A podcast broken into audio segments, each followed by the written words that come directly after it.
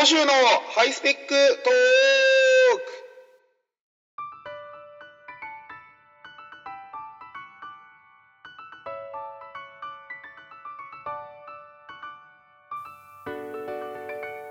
皆さんこんにちはおのしゅうのハイスペックトークのお時間でございます。えハイスペックトークといえばであの何なんですけどあの最近あのラジオトークっていうのを始めましてね、えーラジオトークって皆さんご存知ですか？あのそういうアプリがありましてえーなんか12分間限定、えー12分間という尺が決まってるんですね。12分以内という尺の中で、えーまあ、自由に喋ってそれを誰でも配信できるというふうにね、あのまあ、そういうふうなアプリがあるんですけどもあのそちらの方でですねハイスペックトークとは別にえー、おのしゅうの唇大放送っていう風なねあの番組を始めましたのであのよかったらそちらの方もあのチェックしていただきたいなというふうに思うんですけども。まああのあくまでねあの私のそのメインの方はこのこちらのハイスペックトークでございますので、ね、あのハイスペックの方トークの方もね力点を置いて引き続き頑張っていきたいななんていうふうに思うんですけども。まあ大体こういうことを偉そうにあのハイスペックトークやってるんですけどもう一つあの新しい番組始めましたみたいなことをねあの言う人はねあの芸能人でもかなり大物ですよね。ね、私みたいなそのおめえ誰だよみたいな人間がねあのハイスペックトークと同時進行で唇大放送というものをラジオトークでとかって言ってねハイスペックトークすら、ね、誰が聞いてんだか分かんねえぐらいの,、ね、あの人数しかいないのですラジオトークで新しい番組をとかって、ね、どれだけの方が聞いてくださるのか、全然分かりませんけどもまあしょうがないですねあの始めちゃったものはしょうがないですからね。えーもうこれもですねあのなんでこんなことになっちゃったかっていうのはプロデューサーディレクターの椎名さんがあのちょっとやってみたらっていうふうにねあの言われたので、まあ、僕は基本的にあのバカであの考えがない人間なのであのプロデューサーディレクターの椎名さんに言われたことは大体あのそのまま従ってしまうというね、まあ、それがそのまま出たんですけども。えあのまあ、大体皆さんあのご存知かご承知かどうか分かりませんけどこのハイスペックトークっていうのをあの始めましょうっていうふうに言ったのも椎名さんですし、えーハイスペックトークっていうようなあのこのラジオの、えータイトルをつけたのもプロデューサーディレクターの椎名さんであるっていうことはもう一度確認しておきたいですね。えー間違えてもあの小野小野さんって人はなんか自分で自分のことをハイスペックだと思っていてで自分でなんかあの嬉しそうにハイスペックトークとかっていうふうに言ってやがるっていうふうに、えー思わないでいただきたいというねギャグですからね全部含めてハイスペックじゃない人がハイスペックトークとかって言ってるのが、ねあのまあ、結果的に面白くなってるかどうかさておきあの、まあ、一応そういうあの意図でやってるっていうようなことはねあの改めて言っておきたいななんて思うんですけどもね。えー まあそんな話はさておきあの、まあ、私の、えーちょっと今日は趣味の話をしたいんですけども、ね私の趣味はいろいろあるんですが、あの一つですねボードゲームってのがあるんですよ。ね、ボードゲームはあの、まあ、一昔前ドイツゲームなんて言い方がねあののがメジャーだったかもしれませんけども、えーまあ、ドイツを中心に流行っているアナログのゲームなんですね。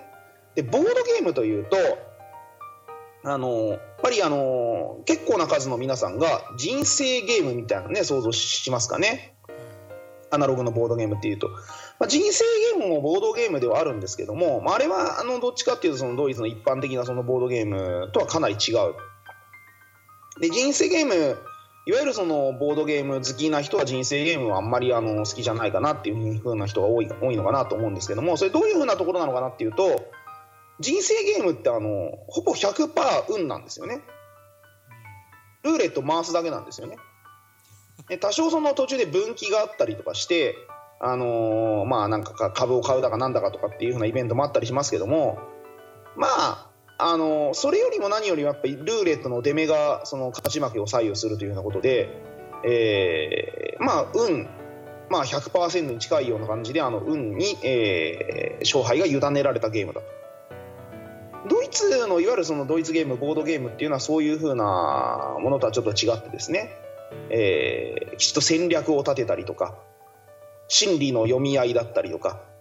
えー嘘の付き合いだったりとかっていう風なところで、あのー戦略性があの非常に、あのー大事になってくると。まああのーまあ、ゲームの種類もものものすごくいろいろありますので、えーまあいろいろありますね。えーまあ、運が80%で戦略が20%、ぐらいのものもあれば運が50%戦略が50%うーんまあ戦略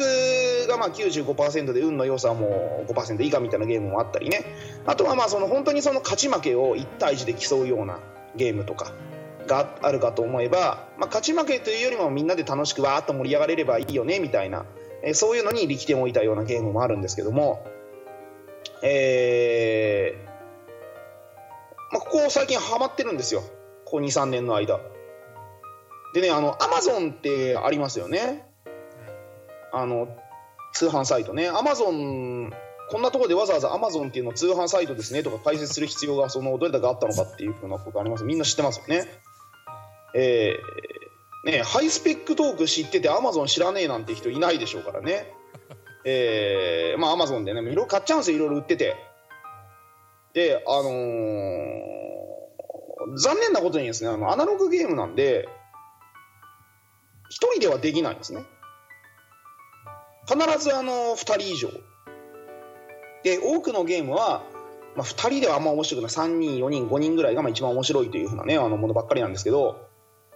えー買うだけ買ってですね、まあ、できてないんですね。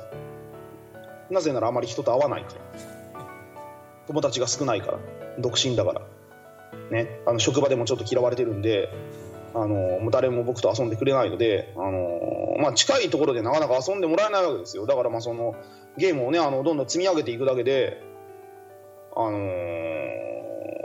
辛いですね。あの最近買ったゲームはあのねあのキングオブ東京っていうのもねキングオブ東京全然遊んでもいいのに拡張版とかまで買っちゃってね。キングオブ東京拡張版のコードネームとかね、えーまだ一回も遊んでないですね。2ヶ月以上前に買ったんですけど。コードネーム聞いたことコードネームまだやってないですよね椎名さんとは。やってないです。キンキングオブ東京もやってないですよね。キングオブ東京やってないってことはキングオブ東京拡張版はもっとやってないですよね。うん。え今ねあの私机に座ってそのやってる、えーこの放送撮ってるんですけどもこう見るとですねあの買ったはいいけど全然やってねえなってやつ結構ありますね。例えばこれとかもですか？このなんだこれ。えータランチュラ単語ね。これはドイツで買ったやつですけどあの封も切ってないですねこれね。どういうゲームか分かってるんですか？えードイツ語なんで全然わかんないですね。よく買いましたねの箱にね説明があってねえードイツ語英語フランス語 NL って何ですかこれ？ネネーザーランド。オランダ。え愛ってなんだ愛って？イタリアか。ー。ええっ、とねこの GB D がドイツ語ですよね。ー GB がこれ初め一瞬分かんなかったんですけど I think I'm crazy って書いててこれ明らかに英語なんでこの GB は多分グレートブリテンのことですね。イギリスのことですね。変な書き方しますね。まあまあまあまあまあ、ね、そんな悪口はさておきまあだからそのえーまあいろいろねあのーまあ買ったはいいけどやってねえゲームっていうのがねいろいろあるんですけども。えっ、とそんな中でですね一つあのーこれ面白そうだなと思って買ったやつなんですけど、ええ。ーまだね一回もやってないゲームでねあの応募編集長ってのがあるんですよ。インディーズのゲームですかね、あのえー有限会社ジャンクションっていうのを出してるですね、えー応募編集長、えー、鹿馬文庫っていう風なね、あのちょっと文庫本っぽいケースに入ってて、えーちょっと読みますね。ーはい。超大手出版社講談社に入社した、えー瀬脇常道は編集長轟源三を率いる鹿馬文庫に配属される。強引な手法で編集部員を牛耳る源三は社内では応募編集長として恐れられていた、えー配属初日編集部の項一点詩が椿花ってなんて読むんだろうこれ。椿ってつなんて読むんですかね。音読みだと。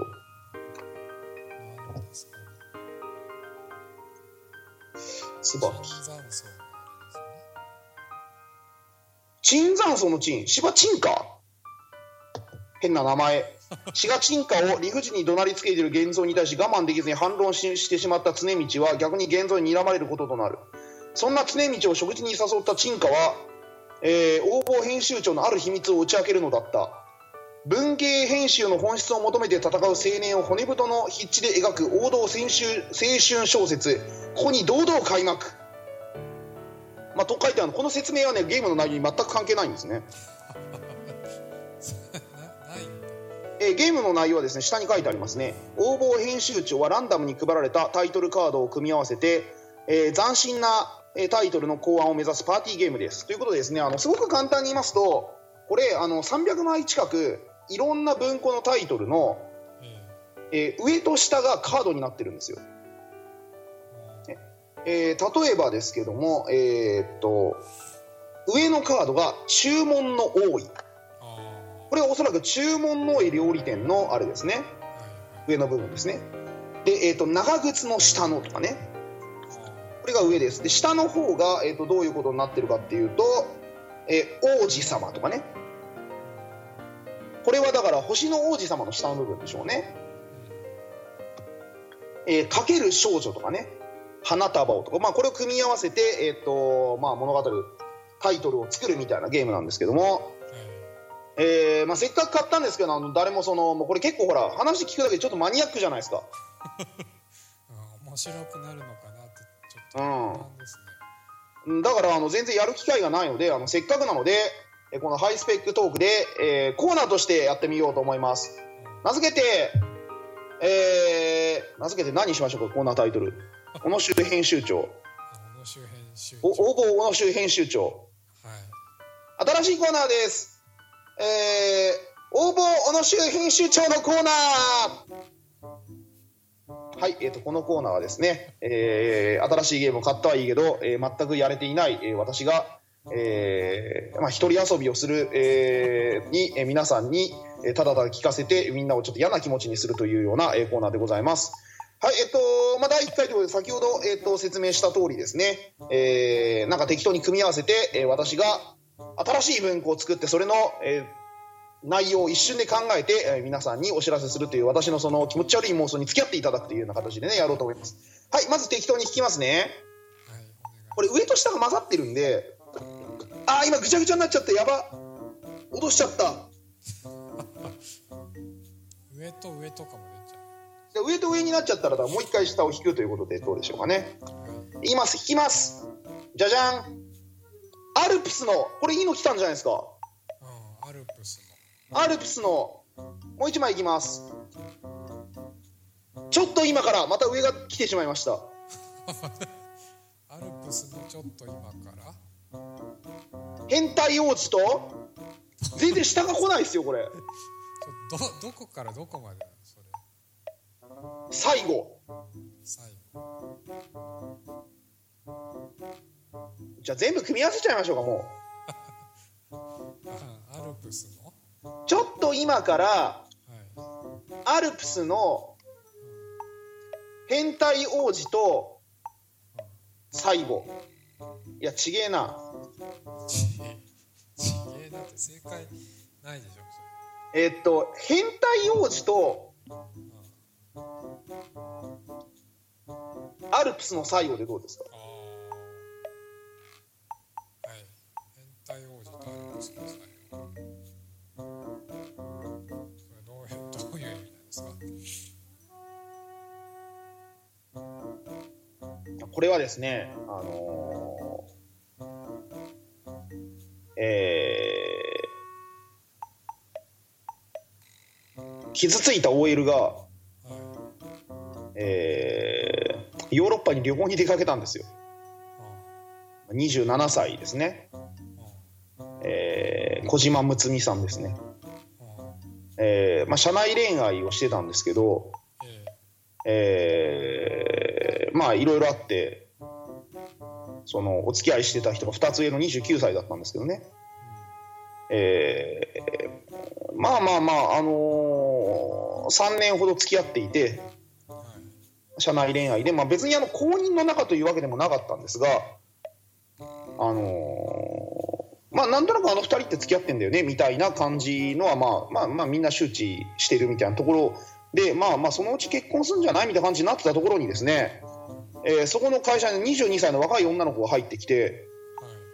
でその彼氏が22の女の子の方にコロッとくら替えしちゃって振られちゃったんですよこの小島睦美さんが。えーうん、でで周りからはもう本当そういう目ですよね。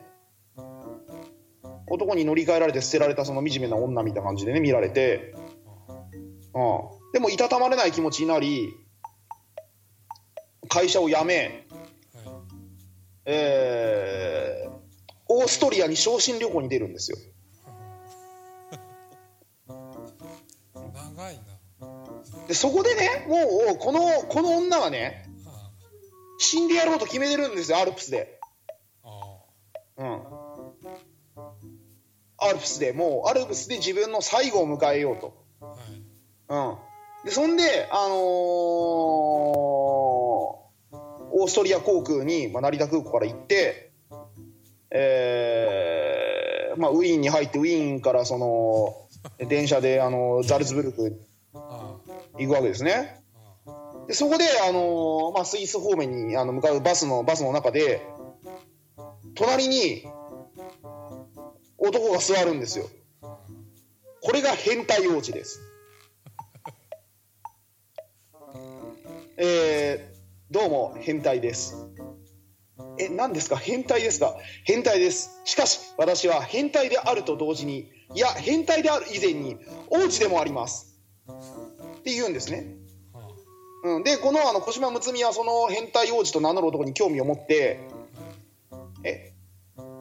お王子様ってことは、どこかの国の王様の息子さんなのいや、どこかの国とかそういう不足している私を縛るものはありません。私は生まれながらにして王子であり、そして変態なのですというふうに、よくわからないこと言うんですけど、まあ、最終的にあの2人が恋に落ちて、えー日本に戻ってきてあの変態夫婦として、あのーえーまあ、仲良く楽しく過ごすと。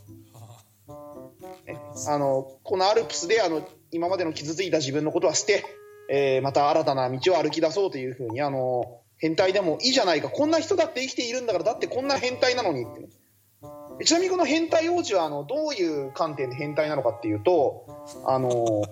靴下が大好きっていう。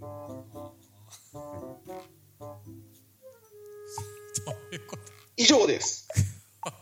それがえー変態王子とアルプスの最後ですねシャンさんこれコーナーの第1回からこんなこと言うのもあれですけどちょっとこれかなり厳しくないですかこれ？ちょっとね。うん。ちょっと君あちょっと長かったそのあれがカードが。長かったですね。そうですね。じゃあちょっと分かりました。この変態王子とアルプスの最後はじゃあなかったようにしていただいてもしあれだったらシーナ編集で切ってください。2枚でちゃんと。2枚でそうですね。あのいきますじゃあピッといきますこれ下来ました。アフリカ行き。またの海外ねうん。言いますよ。せーの。ピッ。あこれ下だ。キャロル。あこれだ。この中に一人。えータイトルはですね、この中に一人、アフリカ行きです。なんかなんかおおかしいねこれはいろんなのちょっと浮かびますね。こあのー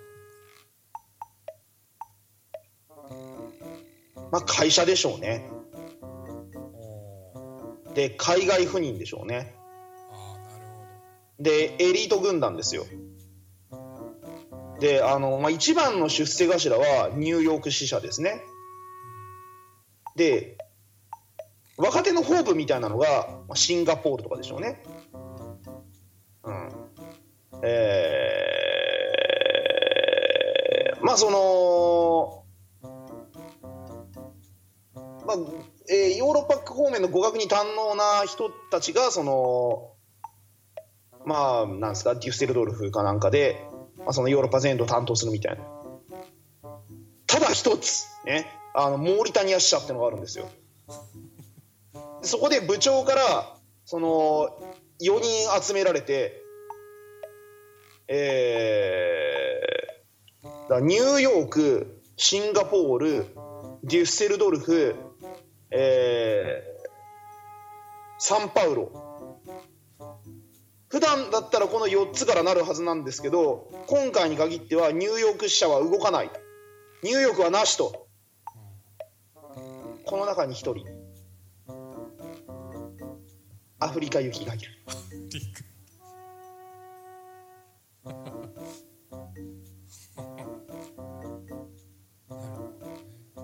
っていうことで、まあ、そのアフリカにあの渡ることになった、えー、なんですか、えー、田中健三が、えー、現地で、えー、解決ハリワオと名乗って、まあ、あの大活躍をしていくという冒険活劇ですね。以上です。これ Q&A の方がマシじゃないですか。あの Q&A が行き詰まってきたみたいな感じとあのー あのこの僕のゲームを使使ってないのがもったいねえみたいなところからのなんかそのコーナーですけどこれかなり厳しいですね。そうですね。だって今自分で言ってて辛いですもん。これ聞いてる方はもっと辛いでしょまあねこれってどういうゲームなんですか？それをなんか言ってはい面白い方が勝ちとかそういうゲームなんですか？いやえっとねあの言って面白い方が勝ちっていうのはこれは多分バリエーションルールでタイトルだけ決めてタイトルをずらっと並べて面白い人を決めるみたいな面白いタイトルを決めるみたいなやつですねなるほどねはい。はい、ということで、えー応募小野修編集長のコーナーでした。もうこれが最後になるかもしれません。ということでね、あのまあ、もう一回、あのー話は戻りますけど、あのラジオトークの方でね、あの唇小野修の唇大放送ってやってますんでね、あのもしももうちょっとあの小野の声を聞いてやってもいいかなっていう風な、えー思う人は、えーぜひラジオトークの方でね、あの唇大放送の方ね、あの検索していただいて、えー聞いていただければいいのかなというふうに、えー思います。あとですね、あの先ほども申し上げた通り、ボードゲームあの積んでるだけでやってないのはたくさんありますから、えー、と遊んでください。以上です。また来週。さようなら。